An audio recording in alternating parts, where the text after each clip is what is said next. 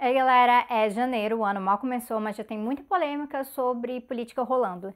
E isso não é ruim, é o contrário, a gente está lidando com oportunidades para debater a nossa perspectiva.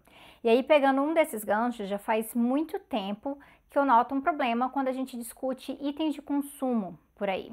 A gente vive numa sociedade que é tão desigual que qualquer produto um pouco mais caro, ou até mesmo caro mesmo, né? Se a gente for comparar com as alternativas, esse produto passa a ser considerado coisa de burguês. Só que não é assim que funciona. Não é bem assim que a gente identifica a burguesia. E para mim, essa confusão, ela na verdade só atrapalha na hora da gente estar tá dedicando a nossa energia. É, dedicar a nossa energia ao que realmente importa para mudar a sociedade. Então, bora lá, porque coisa de burguês, na verdade, é explorar, acumular e dominar a sociedade. Isso sim.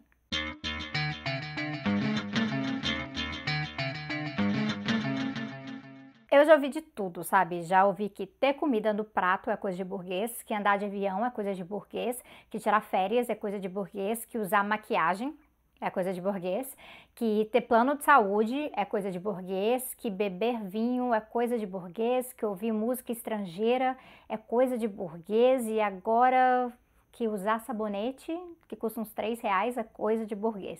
Isso tudo é fruto de uma confusão danada e isso começa com aquela confusão que eu já falei para vocês em dois outros vídeos aqui do canal, esses aqui, 22 e 36, sobre produção e consumo. A coisa mais importante para gravar sobre esse vídeo aqui é que consumo é determinado pelo modo de produção.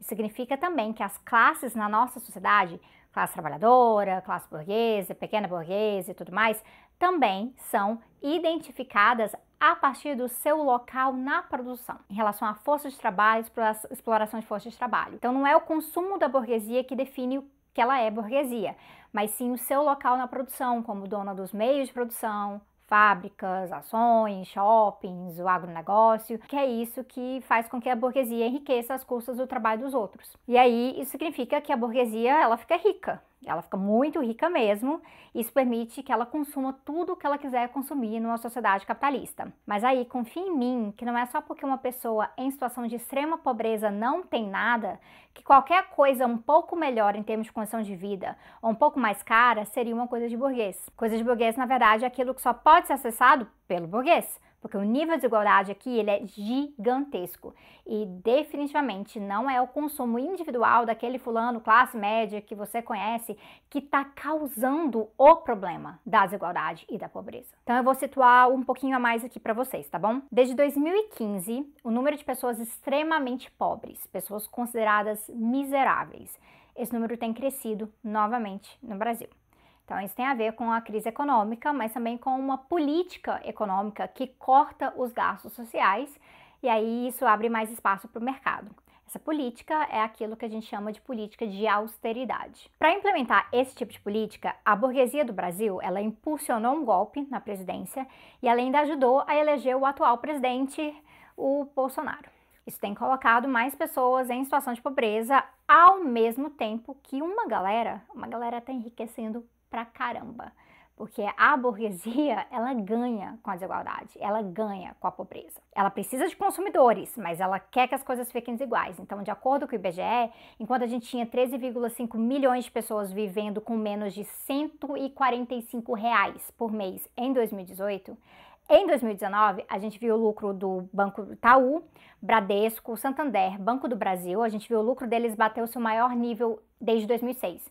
Então a gente está falando aqui de 59 bilhões de reais e dos acionistas felizaços com isso. 13,5 milhões de pessoas vivendo com menos de 145 reais individuais por mês. E aí, bancos batendo recorde aos bilhões e assim um monte de bilionário no Brasil enriquecendo enquanto o povo vai empobrecendo. Aliás, enquanto o povo vai sendo empobrecido. E a gente tem que entender que isso faz parte de uma escala global também. A nossa sociedade é uma das mais desiguais do mundo e por ser muito desigual em meio a milhões de miseráveis, parece que qualquer pessoa que consegue pagar seu aluguel, às vezes coloca o filho numa escola particular mediana, às vezes consegue pagar um plano de saúde que cata, na verdade, uma porção bem grande do salário. Parece que essa pessoa ela é super, ultra privilegiada. Só que isso só aparece como privilégio porque a nossa sociedade é super desigual. Que a maior parte desses privilégios ela não significa real poder na sociedade. É privilégio que afeta mais o micro, só as relações diretas da pessoa. Então, o que está injusto nesse rolê, então, não é que alguns têm um pouco mais quando outros têm bem, bem menos. Gente que tem bem menos a ponto de não ter nenhum mínimo de dignidade. O que é injusto aqui é que, como a burguesia, ela precisa dessa desigualdade. Ela, inclusive, se junta com seus economistas do seu campo para argumentar que essa desigualdade é uma coisa boa e ela é necessária. E assim ela garante que as coisas continuem desse jeito. Então não é o fulano que, cansado de passar raiva, sei lá, na escola pública do bairro, ele resolve tirar um pedaço do seu salário para pagar uma escola particular mais ou menos para o seu filho. É, não é ele que está causando o problema da escola pública sucateada. É o sistema que coloca a educação como mercadoria e aí tira o investimento da educação pública. E aí qual que é a solução aqui? É lutar por educação pública, porque não é apontando o dedo para o consumo mediano dos outros que a gente realmente vai resolver o problema e fazer que, com que a educação pública ela melhore. Mas a burguesia ela prefere que a gente veja assim, que, ela fula, que a gente fulanize as coisas, porque aí fica uma briga com ressentimento aqui embaixo enquanto eles estão lá lucrando e muito com escolas particulares, universidades privadas e tudo mais. E assim, não é questão para eles consumirem, porque eles são donos mesmo. Porque a burguesia ela não coloca o filho na escola de 500 reais por mês. 500 reais é metade do salário mínimo, então isso é inacessível para muita gente, mas não é coisa de burguês. Por quê, gente? Coisa de burguês é escola de elite, várias vezes o salário mínimo. E aí é paga com dinheiro da exploração dos outros, não porque a pessoa tem um salário um pouco melhor. Vocês estão entendendo? Estão entendendo como essa visão ela é rebaixada, essa visão do que é coisa de burguês, atrapalha a gente ver quem está por trás de tudo isso? E atrapalha com muita facilidade, porque a gente não convive com essa galera. E aí quando a gente vê essa galera, galera geralmente é por trás de um filtro do entretenimento, então fica parecendo mais inofensivo e para algumas pessoas fica parecendo até interessante. Por que você acha que os ricos se dão super bem com seus reality shows, os seus milhões de seguidores no Instagram? On the Daily Mail, that's how I learn all my news. No. Of what's going on in the world. No, I don't read any news and I'm fine. A realidade é que todo esse entendimento, ele é péssimo. Um dos problemas é que enquanto a gente consegue identificar facilmente o que é pobreza no Brasil, olhando para a situação de miséria,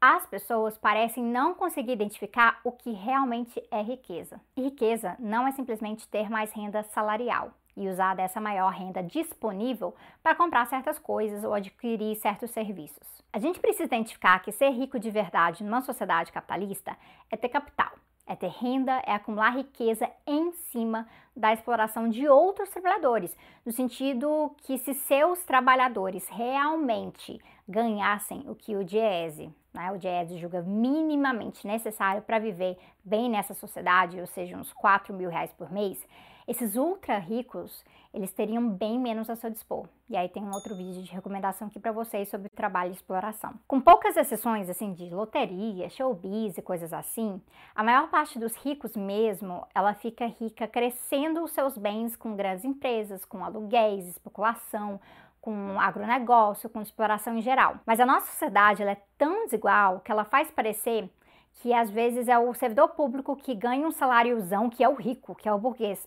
E é realmente bizarro, na minha opinião, ver salário de 40 mil reais ou mais no serviço público, enquanto tem professor recebendo dois salários mínimos parcelados em outros cantos do Brasil. Mas por mais que a gente possa olhar torto para isso e buscar corrigir isso, mais importante ainda, na verdade, a gente corrige isso fazendo uma reforma salarial no serviço público geral e não confundindo aquele servidor público que vive muito bem é, com o burguês safado. Ele pode até ter mentalidade de burguês safado, ele pode absorver valores culturais da burguesia, valores elitistas, Gente, ele não é o burguês. A gente pode até nem gostar dessa pessoa, mas ele não é o burguês. Até porque a burguesia, ela não tem só dinheiro, ela tem capital. E ter capital significa ter poder político na sociedade capitalista. Então, se a burguesia ela pressiona por cortes, por enxugar o serviço público, esse servidor também corre riscos. O servidor que ganha uma micharia, ele corre muito mais risco, mas não muda o fato que até a minoria de servidores que ganha bem pra caramba, eles continuam não sendo burguês. Então, assim, essa pessoa pode até achar que ela é burguesa, mas olha, ela não é. E aí eu queria mencionar que numa sociedade mais justa não teria essa diferença toda de salários no serviço público, e numa sociedade socialista isso nem seria uma questão, e eu não preciso nem falar disso para vocês, né? Mas o que eu acho importante entender aqui é que esse papo todo que vai de sabonete de supermercado, a viagem para a praia parcelada até os dentes, esse papo acaba distraindo a gente do que realmente é coisa de burguês. E se distrai a gente disso, a gente fica bem longe de acertar o tipo de política que é necessária para realmente eliminar a miséria e a desigualdade, que é a política que vai para cima da burguesia de verdade. É política que entende que quando a classe média até reproduz valores da burguesia, ela faz isso justamente porque a burguesia domina a nossa sociedade, ela tem hegemonia, a ponto que até na periferia é vendida a ideia de que basta trabalhar muito e um dia você também vai virar burguês e tudo vai melhorar. Então isso vende uma ideia que na nossa sociedade melhorar de vida é se juntar à burguesia em vez de eliminar a burguesia de vez. O fato é que tem bastante coisa nessa nossa sociedade que é cara ou inacessível para a população que está sendo empobrecida, mas isso não faz essas coisas coisas de burguês, não necessariamente pelo menos. Isso porque ser burguês não é um jeito de falar, um jeito de vestir, ou um jeito de andar, ou um jeito de comer. Como a burguesia se comporta, isso é resultado da posição da burguesia na luta de classes, é resultado de toda a riqueza que é produzida explorando os outros. E aí você pode até, inclusive, ter um caso de um burguês minimalista e que se diz desapegado das coisas da vida material. Não, não, não, this is a $10 watch. Uh... Mas ele desapega do capital? Enriquecer explorando trabalhadores, pagando abaixo do que eles realmente produzem de valor, influenciando a política nacional e internacional, controlando a grande mídia, fazendo parcerias com outras figuras poderosíssimas. Isso tudo sim é coisa de burguês. E quando o burguês usa, enfim, a sua grana para comprar coisas, Acredita em mim que ele vai estar muito além da passagem de avião na classe econômica, às vezes muito além da passagem de primeira classe e muito além do sabonete de supermercado que custa um ou dois reais a mais do que a opção mais popular. É importante a gente diferenciar produtos comuns que são mais caros e, portanto, mais inacessíveis para uma maioria empobrecida dos itens de luxo e exclusivos da burguesia.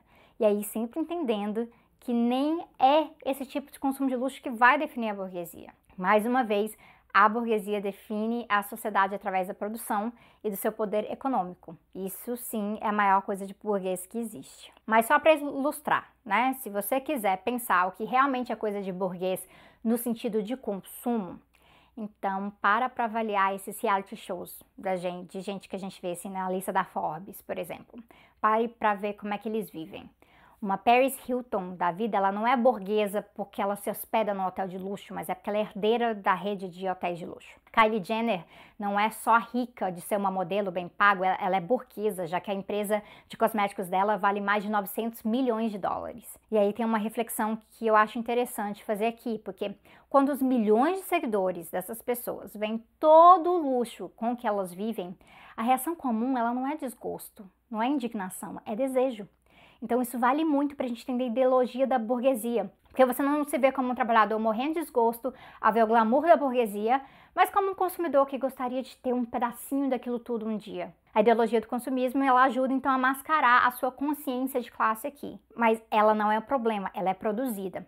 E aí o bizarro disso tudo é que quando as pessoas ficam desejando o sapato caríssimo de uma Kardashian da vida e aí seguem ela no Instagram, mas aí depois ficam enchendo o saco sobre prato com, comum de comida, sabonete supermercado, é tudo ao contrário. Mas olha só, a gente tem que olhar é para quem ganha com tudo isso. O segundo homem mais rico do mundo é o Bernard Arnault, e ele é justamente da Moet Hennessy Louis Vuitton, que é a maior empresa de artigos de luxo do mundo, que é dona inclusive de conglomerados como a De Beers, que é aquela empresa dos diamantes. E o Roberto Justus, ele tem uma fortuna de 45 milhões de reais, é, ganhando com as suas empresas de comunicação, publicidade e propaganda. E aí isso faz dele diferente de um mero entusiasta que aparece em um aprendiz. E até os youtubers não empresários que tiram a maior renda dessa plataforma e tal, eles não se comparam ao Larry Page e ao Sergey Brin, que são os cofundadores do Google. Juntos, esses caras valem mais de 123 bilhões de dólares. Sabe que tem quase tudo isso sozinho? É o Jeff Bezos, o dono da Amazon. Se vocês quiserem saber mais sobre isso, eu recomendo que ouçam o primeiro episódio do Fogo no Parquinho, que é o meu podcast com a Débora e com a Gabi, sobre como odiar a burguesia. Fundo no fundo, Coisa de burguês definitivamente não é sabonete de 3, 4, 5, 6, sei lá quantos reais. É faturar 400 milhões de reais por ano vendendo sabonete. E aí usar o sabonete que lhe dá na telha, ou ficar fedido não usar sabonete nenhum. Porque não é o sabonete que é coisa de burguês. E a grande burguesia nem andar de avião comercial anda, tá? Porque o Abílio Diniz, o Jorge Paulo Leman e o Carlos Gereissati tem cada um um da Falcon 7X ah, que é um jatinho que custa cerca de 45 milhões de dólares. E o João Apolinário da Polishop tem um Bombardier Global 6000 de 55 milhões. Bom, o jatinho do Dória é um Embraer Legacy 650 de 30 milhões de dólares. E aí, enquanto a gente fica no rolê de discutir itens básicos de consumo, como se o problema viesse dali, como se o problema da miséria fosse de consumo e não da estrutura do capitalismo, o cara do jatinho ele vira governador de São Paulo e a burguesia segue mandando nesse país. Então, talvez seja a hora da gente colocar as coisas em perspectiva, então. Esse jeito de ver burguesia onde não tem e depois normalizar onde a burguesia realmente está e como ela vive é justamente o que eles querem. Porque, na real, olhar para o jeito de viver e principalmente de financiar uh, o seu modo de vida da burguesia, isso deveria fazer o nosso estômago, o estômago de todo mundo, revirar. Então não se esqueça de comentar, curtir, se inscrever e ligar o sininho de notificações para acompanhar o Tese 11. Tem uma playlist aqui só sobre consumo na perspectiva socialista também, porque não é como se consumo fosse um tema inútil, ainda mais se a gente for olhar pela questão ecológica. Mas sabe, é cansativo, não dá para focar só em ótica, em aparência e cultura de consumo. A gente tem que falar da burguesia. E é isso. Eu vejo vocês em breve.